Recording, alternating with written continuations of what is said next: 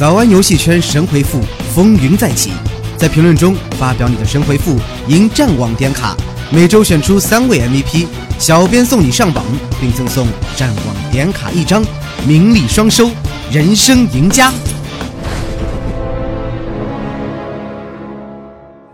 对于大多数的人来说，游戏是每天都在接触或者在进行的娱乐活动。课间或者下班，打开电脑，进入熟悉的世界。有人把游戏当做了休闲，打发打发无聊的时间；也有的人把游戏当做了事业。自古游戏是节操，每日一听长姿势。欢迎收听今天的早安游戏圈，我是环小英。真正的人生赢家。玩游戏的姿势都要高于普通人。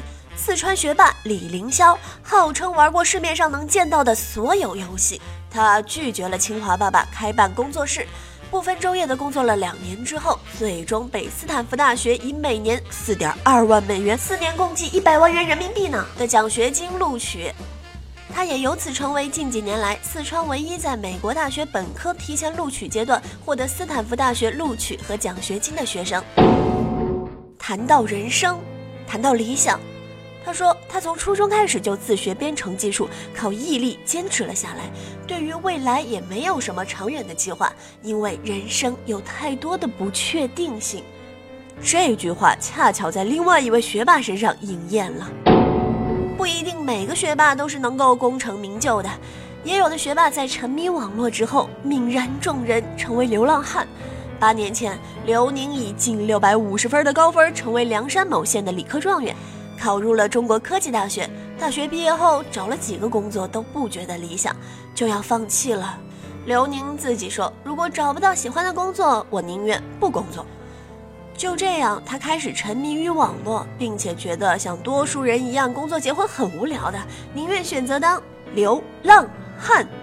其实，很多流浪汉的收入不比白领差呢。这位学霸小英支持你的选择。不过说来说去嘛，能不能当学霸不是网络的问题，也不是游戏的问题。像小英我这样大脑皮层打了除皱针的，用老祖宗传下来的那一套笨鸟先飞心经都不管用。的确，青春就是一场肆无忌惮的碰壁，一次不计代价的赌博。不过换个角度来讲啊，没有我等学渣作为陪衬。学霸这种生物又怎么会存在呢？就好比那个没有原始社会，没有资本主义，又怎么体现出社会主义的先进性呢？没有美帝国主义的无耻博学，怎么会体现出朝鲜人民的生活幸福呢？好了，为了出一口被学霸欺压了十几年的怨气，我决定在炉石中完爆所有的学霸。我去打游戏了，生命不息，八卦不止，明天再跟大家准时相约吧，拜拜。